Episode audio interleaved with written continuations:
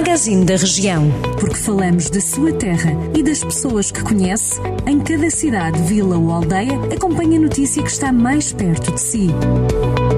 Magazine da Região. Edição de Ricardo Ferreira. António José Correia, que lidera a coligação Coragem para Mudar, PSD-CDS em Santa Combadão, pode ser, afinal, o candidato da coligação ao município nas próximas autárquicas.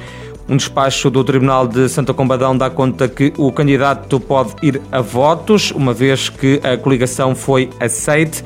Para o PSD, todo este caso não passou de uma ingerência por parte da juíza que avaliou as listas dos candidatos às autárquicas.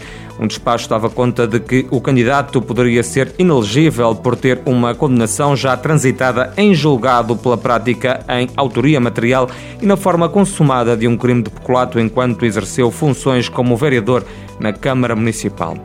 A autarquia de São João da Pesqueira aprovou a estratégia local de habitação para o Conselho. O programa envolve a edificação e reabilitação de casas nos próximos quatro anos, visando a resolução do problema habitacional de pelo menos 65 famílias. O programa tem um orçamento de 2 milhões 350 mil euros, apoiado a fundo perdido em cerca de 50% pelo Instituto da Habitação e Reabilitação Urbana.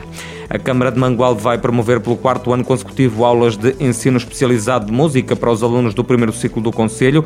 As sessões são destinadas àqueles que frequentam os segundo, terceiro e quarto anos de escolaridade e vão decorrer em parceria com o Conservatório Regional de Música de Viseu e o Agrupamento de Escolas de Mangualde. São 17 as vagas abertas para o próximo ano letivo. As inscrições terminam a 13 de setembro.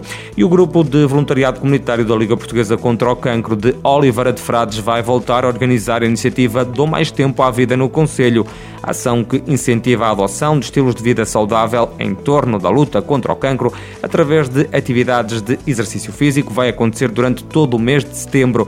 A participação nesta iniciativa pode ocorrer através de atividades físicas em termos individuais ou em pequenos grupos, em horário e percurso livre, tendo em conta as recomendações das autoridades de saúde e as normas previstas contra a pandemia da Covid-19.